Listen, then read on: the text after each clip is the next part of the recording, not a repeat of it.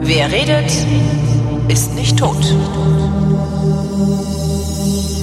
Willkommen zur astronomischen Wissenschaft äh, mit Ruth Grützbauch. Hallo Ruth.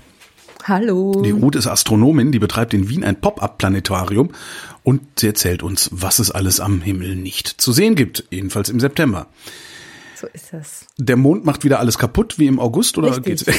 Ich hab, genau darum geht's. Ich habe mir gedacht, nachdem uns ja der Mond im August schon die Perseiden versaut hat, schauen wir nochmal in Richtung Mond. Und äh, es passt auch sehr gut, weil es ist im September was ganz was Besonderes los. Blutmond, Mond. Vollmond, Um Mondfinsternis. Ni- ni- nichts dergleichen. Nein, nein, nein. Es ist noch was viel Cooleres, es ist was viel Besseres und es ist natürlich äh, ebenso unsichtbar. Sag schon, sag schon. Unser nächster Flug zum Mond, beziehungsweise What? hinter den Mond. Haha, ich habe mir gedacht, dass du es auch nicht weißt. Das weiß niemand. Das ist lustig. Ich, weiß- ich weiß nicht, wie die NASA das geschafft hat, das so zu verheimlichen. Also nicht. nicht absichtlich natürlich, aber nein, noch ohne Menschen. Aber Ja, aber trotzdem. Aber wir fliegen wieder zum Mond, Ja. genau. NASA und auch ein bisschen ESA-Beteiligung und Wie heißt die so. Mission? Artemis. Ah, doch, Artemis, ja. Ja, ja, ja, ja, ja. Der Na, der Aber Na irgendwie, aber, man äh, kennt das, ja. Man kennt das, aber dass das jetzt irgendwie im September schon ist. Äh, Das ist das Ding, das ist so bald passiert. Es ist jetzt quasi der erste Flug. Naja, wir beide wissen im Moment nicht, ob Artemis schon gestartet ist oder nicht. Ähm, wann- wann startet Artemis Ende denn? August, Anfang September geplant. Also der erstmögliche, das erstmögliche Datum ist der 29. August. Das erste Fenster, das erste Startfenster quasi, wo es ein paar ähm, Opportunities gibt, ist vom 29. August bis zum 6. September. Auf, ich mache das ganz clever. Ich veröffentliche diese Sendung vor dem 29.8. Und dann weiß es niemand. Dann weiß es niemand, jedenfalls die, die sofort zuhören, nicht. Ja, ich meine, ich glaube ja, dass es sehr optimistisch ist, dass dieses Datum gehalten wird. Aber das ist äh, so schlecht schaut's jetzt auch wieder nicht aus. Also es ist auf jeden Fall eine Option, dass im September eine große fette Rakete auf dem Weg zum Mond ist, um den Mond herumfliegt. Ja, Und da dann- ga- ganz nah am Mond vorbei Ja. so ein Swing-by macht, um sich in einen, einen Orbit ein, einzu, einzuwerfen. Okay, ein Orbiter. Und einmal um den Mond herumfliegt, nachher noch ein Swing-by und wieder zur Erde zurück. Das Ach so, also es gibt keinen Orbiter, also wir lassen nichts da. Noch nicht. Okay. Das ist die Artemis-Mission. Das ist ja, das ist ja noch dazu das Komische, dass das niemand weiß. Das ist ja eine super komplexe Mission. Ein Bestandteil der Artemis-Mission ist natürlich, also neben der neuerlichen Mondlandung, die es geben wird bei Artemis 3 2025. Okay. Also in drei Jahren. Ja. Das ist irgendwie auch jetzt nicht so weit in die Zukunft gedacht. Äh, dass eine Raumstation nicht jetzt auf dem Mond, aber in einem Orbit um den Mond gebracht werden soll. Wir werden in ein paar Jahren, wenn es stimmt, in ein paar Jahren, in zwei, maximal drei Jahren, sollte eine Raumstation in einem Orbit um den Mond sich befinden. Das Gateway, das Lunar Orbital Gateway. Okay. Es ist jetzt irgendwie nicht so ein cooler Name. Och, Gateway. Naja. ja. Aber es ist eine, eben ein, das Gateway quasi zum Mond. Ja. Und möglicherweise Äh, äh, be bemannt auch, oder ähm, unbemannt? Weiter hinaus. Es, naja, nicht die ganze Zeit, nicht jetzt so wie die internationale Raumstation, Mhm. die die ganze Zeit bemannt ist. Also das Ding, es ist auch dadurch, dass das Ganze so schnell gegangen ist, ist es, es sind die Pläne jetzt noch nicht so 100% ausgereift. Ich meine, okay, ich weiß nicht, ob es daran liegt, dass es so schnell gegangen ist oder ob die Pläne generell ähm, soll ich sagen, schwer auszureifen sind, weil einfach immer, Ja. ja. genau. Aber es gibt jetzt mal Artemis 1 bis 4 sind quasi schon fix geplant und dann soll es nochmal 5 bis 8 auf jeden Fall geben und dann eben, man weiß nie, wann, wann das nächste Funding kommt und ob das nächste Funding kommt Ach, und okay. was überhaupt auf der Erde los ist, ne? Also das ist dann schon immer so, so ein Ding. Ich Aber hätte gedacht, dass solche Fall- Programme durchfinanziert sind, wenn sie angefangen werden. Naja, eigentlich schon, aber auf der anderen Seite ist es dann halt auch immer erstens die Frage, bleibt der Finanzplan so, wie er ist? Ja. Oder braucht man dann doch ein paar Milliarden, zig Milliarden mehr als gedacht? Und wenn das Ganze mit Menschen, natürlich Menschenbeteiligung, also im Sinne von Menschen drin in, in, in der Rakete funktionieren soll, dann ist es natürlich noch ein bisschen komplizierter. Das Lustige ist ja auch, dass der Grund, warum das so schnell gegangen ist, das haben wir Donald Trump zu Nein. verdanken.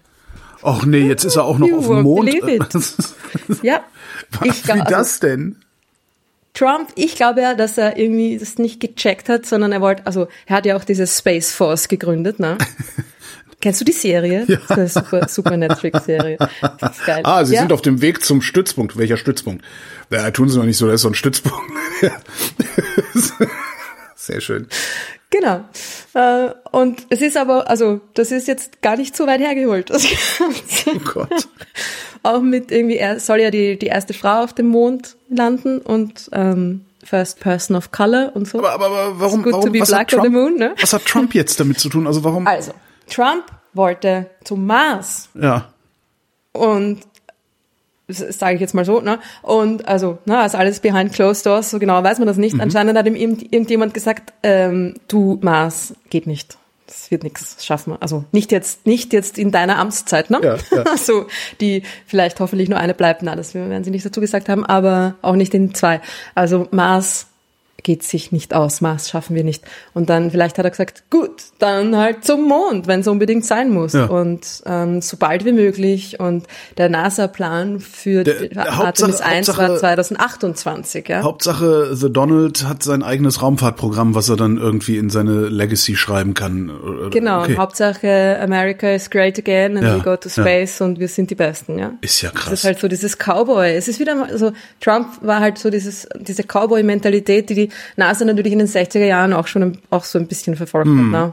Klar, mit dem ganzen Space Race und so weiter. Wir sind die Ersten, Hauptsache rauf, wir landen ein paar Mal und dann irgendwie 50 Jahre nicht mehr. Ne? Also das ist halt schon auch ein bisschen so diese Hauptsache erster Mentalität. Die soll jetzt aber nicht mehr ähm, zentral sein, sondern die NASA möchte eine nachhaltige Präsenz auf dem Mond schaffen. Darum hätten sie es ja auch erst 2028 eigentlich vorgehabt. Okay. Ähm, ja, Trump hat das ein bisschen verkürzt und sie haben sich dann, ich glaube, der wollte halt wahrscheinlich gleich, ne? So Ja. geht schon. Wir haben doch Raketen, ich kann mir so gut vorstellen. Ja, auch. ja, Wieso natürlich geht das? Das habe ich im Fernsehen gesehen.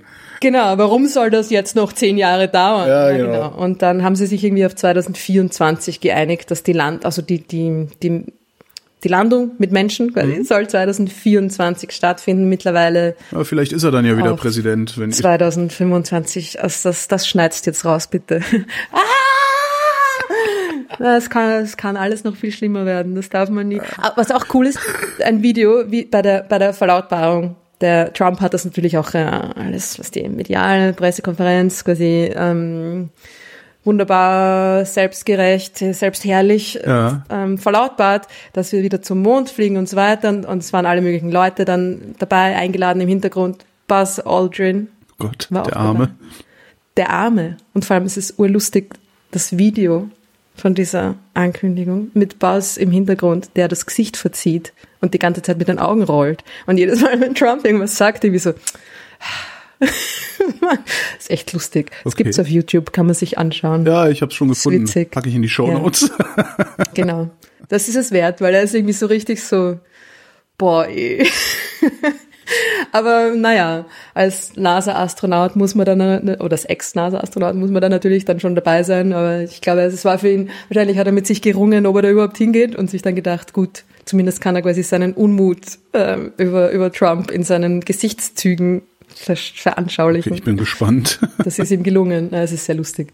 Ja, naja, auf jeden Fall haben wir jetzt die Artemis-Mission vorgezogen um einige Hm. Jahre. Und Ist, Ja. das, ist, das, ist das unbedingt schlecht? Also es könnte sich natürlich könnte sich ja auf die Nein. Qualität des Raumschiffbaus oder sowas auswirken oder es ist nicht unbedingt schlecht, aber es ist halt auch ein bisschen. Also ich möchte jetzt gerade kein Ingenieur bei der NASA sein. Ich glaube, das ist gerade bisschen ein un- unangenehmer wieso? Job. Na, weil halt alles schon vorgestern fertig hat sein müssen. Okay. Also das ist wahrscheinlich sowieso meistens der Fall, aber ja, sie haben irgendwie, es ist, es ist, es ist, das ganze Ding ist auch lustig, dass sie, sie haben ja schon das Wet Dress Rehearsal gemacht, so heißt das. Das, ich sehe, oh, ein absurder Name, Wet Dress, aber ähm, so Wet T-Shirt Contest, Klar. das ist es nicht, nein, sondern es ist quasi die Rakete mit Treibstoff befüllt. Es ist ein voller, kompletter Test des Starts der Rakete, nur ohne dass sie abhebt. Na, man, man rollt sie raus. Äh, Wir hatten das neulich, Florian, mit, mit einer Sendung mit Florian habe ich es Wet Spacesuit Contest genannt. Ah ja, genau, da habt ihr schon drüber geredet. Ja, Ja, genau, Atem ist klingt's aber, so dass, dass, dass, dass, dass das so, so unmittelbar bevorsteht, war mir echt nicht klar, dieses äh, Ja. Programm. Und das eben dieses Wet Dress, Wet Dress Rehearsal, Mhm. dass ich es noch rauskriege, war im äh, Juni. Ja. Das hätte dann schon im April sein sollen, da hat es aber noch nicht, nicht funktioniert und so weiter. Und das, du, da wird das, die ganze Rakete, die riesige Rakete, kilometerweit hinausgerollt zum Launchpad mit Treibstoff befüllt und dann wird der, der gesamte Countdown durchgespielt. Ja. Und äh, sie haben ihn aber abgebrochen bei T-29. Oho. Und sie haben den Abbruch sehr lange hinausgezögert, weil obwohl sie schon von Anfang an fast festgestellt haben, dass da was nicht passt. Aber sie um zünden halt alle nicht, kritischen ne? Also sie Prozesse gehen nur bis, bis zur. Zündung und äh, Sie, woll, es hätte eigentlich noch weitergehen sollen. Mhm. Das Problem war, sie haben ein kleines Wasserstoffleck entdeckt. okay. Ups. Und laut NASA war, der, war der, das Wet Dress Rehearsal successful, but we discovered a leak. Und ich denke mir, was ist jetzt successful? Was war es jetzt? Erfolgreich oder habt ihr ein Leck entdeckt? Was jetzt? Mhm. Aber anscheinend, hm, es ist, es war erfolgreich im Sinne von, dass sie alle äh, kritischen Prozeduren im Laufe dieses, dieses Countdowns quasi durchgetestet haben. Ja. Jetzt müssen sie nur noch das Das Leck abdichten. Leck. Bisschen stopfen Gaffertape drauf und, und- genau. richtig und dann und dann sollte es funktionieren. Aber ja, Aber das werden die dann nochmal machen, oder? Wenn die jetzt das Leck gestopft haben, also werden die nochmal ein Wet Dress Rehearsal machen oder äh, gehen die nein, dann davon aus, dass es es das, eben successful war. Ach so. Das heißt, das ist jetzt das. Hm, jetzt. das heißt, uns fliegt, kenn- uns fliegt irgendwann im Laufe des September fliegt uns eine Ja. Rakete um die Ohren. Und irgendwie, ich meine, äh, ja, also, so gut bin ich da jetzt auch nicht bewandert, wie, wie tragisch das wirklich ist oder wie, ähm, wie kritisch das war. Aber es ist schon, ne, jeder Raketenstart kostet ja auch irgendwie die, was, vier Milliarden Dollar, hab ich letztens gelesen. What? Ja. Das wäre jetzt natürlich schon blöd, wenn das Ding dann explodiert, ne? Aber gut, bevor es explodiert, wird der Countdown natürlich dann wieder abgebrochen. Ja, Also wenn das, wenn also das, außer wenn er ja. gerade ne, gerade durch ist. Lift Außer- off. Ich glaube, es war nicht ganz so tragisch, sonst hätten sie ja wahrscheinlich dann doch nicht gesagt, es war successful. Also Ja. soweit vertraue ich der NASA dann schon, dass sie jetzt nicht irgendwie, wie gesagt, äh, noch an ihrer Cowboy-Mentalität festhalten und äh, auf Biegen und Brechen, es muss so sein. Und vor allem ist ja Trump mittlerweile auch weg und ja. Sie werden sich das schon gut überlegen, ob sie das wirklich machen. Aber es könnte tatsächlich sein, dass Was ich ganz interessant finde, also ich, ich, ich, fliegt. ich blättere äh, parallel so in der Wikipedia, die haben ein eigenes äh, Raketensystem dafür, die Amis. ja, Das finde ich interessant. ich Das- hätte gedacht, die machen das mit einer Ariane oder so. Nein, das ist ja, also das, das, das funktioniert ja auch gar nicht wirklich. Also sie haben, ich meine, ich weiß nicht, ob's die, ob man die Ariane so weit auch irgendwie modifizieren könnte und so weiter. Das ist ja auch alles, du musst ja, jede Rakete kann nur ein bestimmtes, eine bestimmte Art von Nutzlast irgendwie befördern. Okay. Auch, ja. Und du hast halt in diesem, in diesem neuen System, in diesem Space Launch System, Ja. so heißt das Ding, da ist dann, da sitzt halt dann das Orion, Ra Raumpatrouille Orion. Ja, ja, ja. So heißt's Rücksturz wirklich. einleiten. Sehr Genau. Das, die Astronauten werden mit dem Raumschiff Orion zum Mond fliegen, so ist es. Das sitzt dann halt auf der, auf dem Space Launch System oben drauf, Ja. ja. So wie es auch bei, bei den Apollo Raketen Ach, bei okay, der und bei Saturn der- 5 quasi der Fall war ähnlich. Also die Rakete ist etwas kleiner Ja. als die Apollo-Rakete. Natürlich schon leistungsstärker und so weiter, ja. Aber das, das, das sitzt das Modul, das dann weiterfliegt, quasi oben drauf, auf, aufge, ne? aufgepfropft. Und bei der Ariane wäre es ja eingepackt, ne? Und das ist irgendwie, genau, also ich meine, ich weiß nicht, vielleicht wäre es irgendwie gegangen, aber Ding, keine Ahnung, ja. Und es war halt wie so viele Projekte zuerst mal, ja, das machen wir und dann Problem, Verspätung, Verzögerung, Mehrkosten und so weiter. Und das äh, auch irgendwie war einer der Hauptkritikpunkte an dieser Mission, dass dieses Space Launch System, dass sich die NASA da vielleicht ein bisschen übernommen hat und das nicht ganz so gut geklappt hat. Aha. Und dass man das vielleicht auch auslagern hätte sollen, weil der Rest, dass die Landefähre und ein Großteil des Gateways, also dieser Raumstation, die dann um den Mond fliegen soll, wird ja von privaten Anbietern zur Verfügung gestellt. Da ist SpaceX groß mit dabei. Ja. SpaceX macht die, die, die Mondlandefähre und Ferie, Fähre, Mondlandefähre und eben äh, ein, ein Großteil von dem, von dem Gateway. Ja, dann war irgendwie halt auch die, die Kritik, ja, die haben, SpaceX hat ja schon diese äh, Dragon und so weiter, ähm, Starship oder wie sie alle heißen. Vielleicht hätte man da einfach eins von denen auch verwenden können und so weiter und so fort, aber. Aber gut. warum, warum gibt man das ein, warum gibt man das raus an die Privaten? Machen die das tatsächlich besser? Ich kann mir das irgendwie gar nicht vorstellen. Also, weil, das sind doch letztlich die gleichen Ingenieure. Naja, es ist, äh, ich,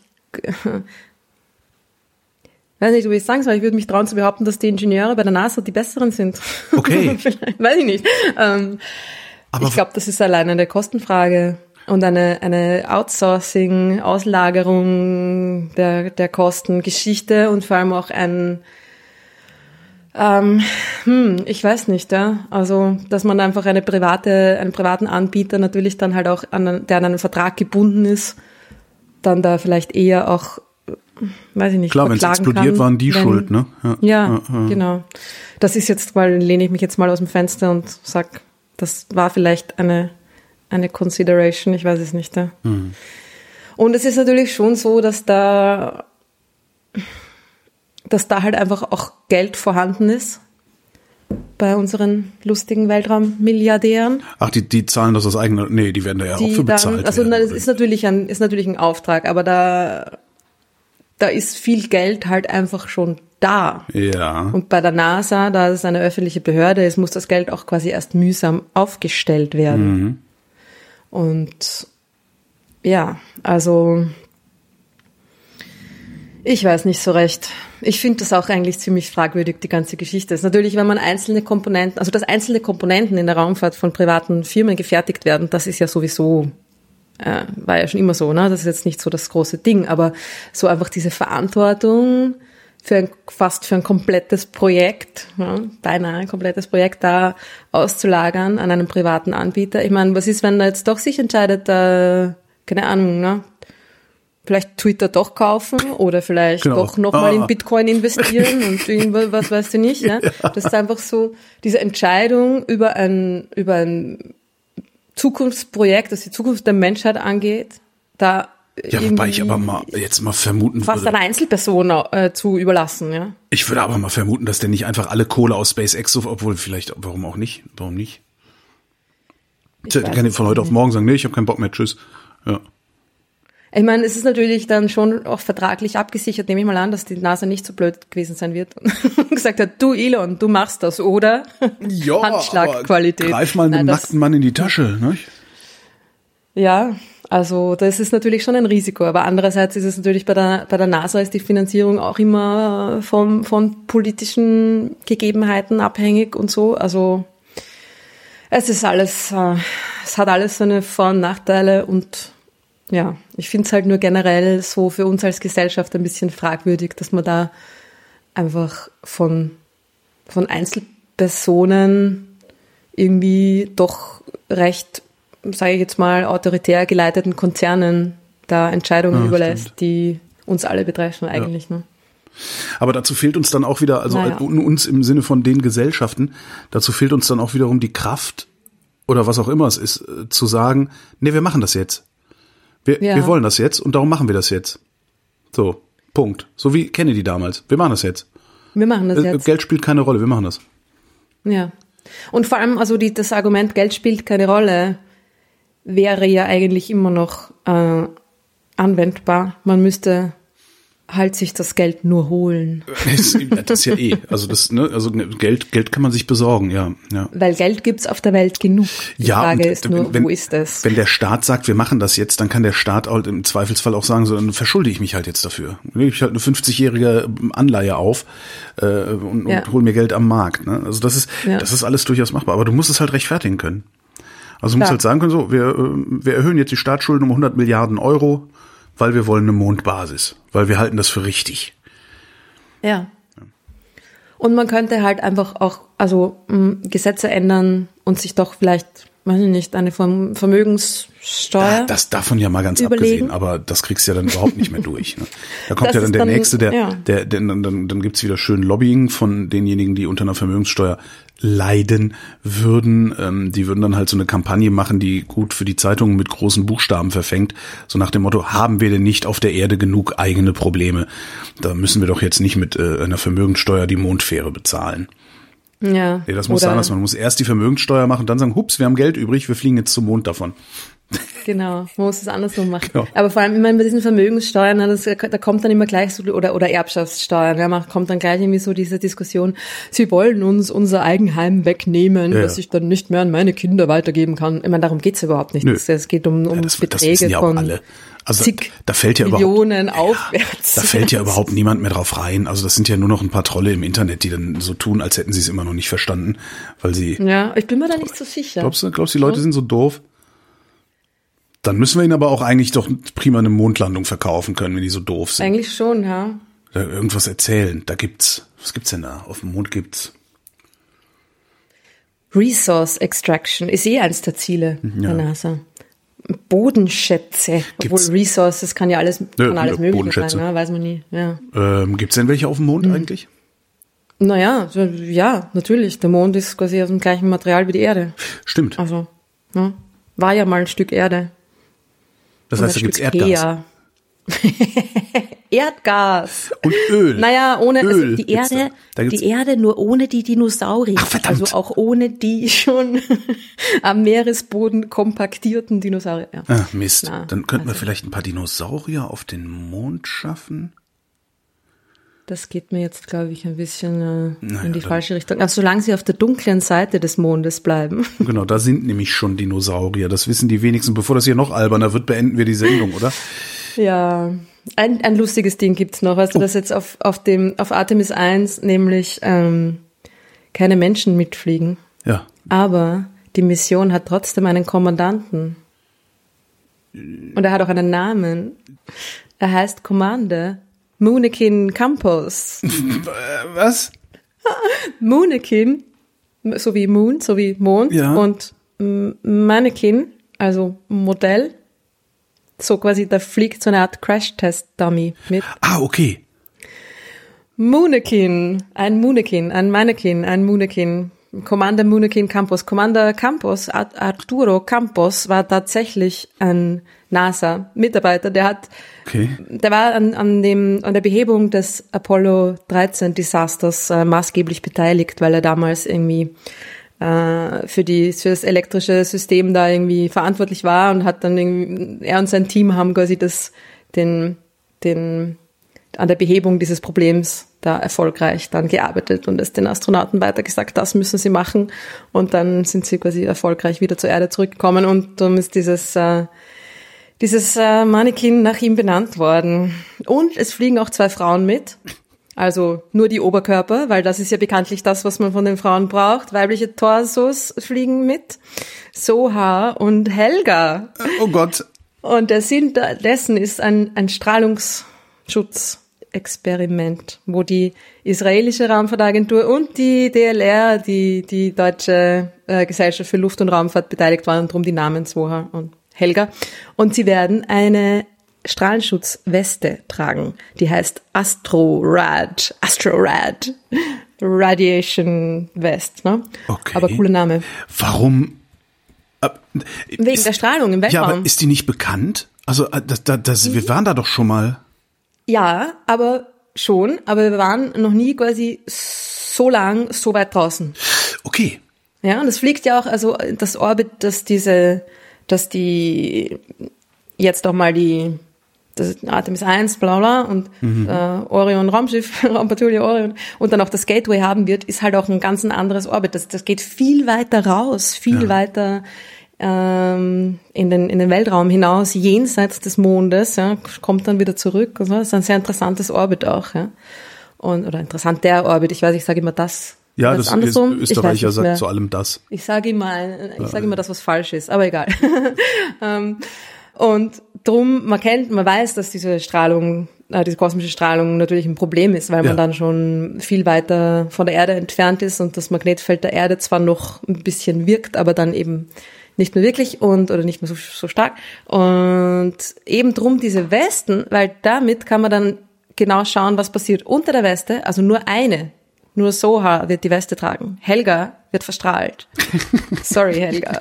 Und dann kann man quasi die, und unter den West, unter der Weste sind die Sensoren und auf Helga sind einfach so die, die Sensoren, die Messgeräte. Und dann kann man quasi nachher überprüfen, ähm, oder wahrscheinlich kann man es gleich während dem Flug auch schon überprüfen, was quasi die Weste macht und wo die meiste Strahlung ankommt, wo am Körper und Ding und der, der weibliche Torso deswegen, weil weibliche Körper anscheinend von der, von der Strahlung mehr betroffen sind oder mehr, mehr, mehr geschädigt werden. Vielleicht, keine Ahnung, an, anderes Bindegewebe. Weiß der gar nicht. I don't know. Sachen gibt's, ha? Ja. die fliegen mit. Wie echte also, Helga, wie, wie lang die echte Helga aushalten würde. Genau, Super. Commander Campos und seine zwei Torsos. Commander Campos. Ja, könnte man eine Band draus machen. Wird früher oder später ja, wird das passieren. Voll. Früher oder später wird irgendjemand eine Band draus machen und noch früher oder später wird irgendjemand Porn draus machen. Das ist eigentlich unvermeidbar, oder? Ruth Grützbauch, vielen Dank. Gerne. Und euch vielen Dank für die Aufmerksamkeit.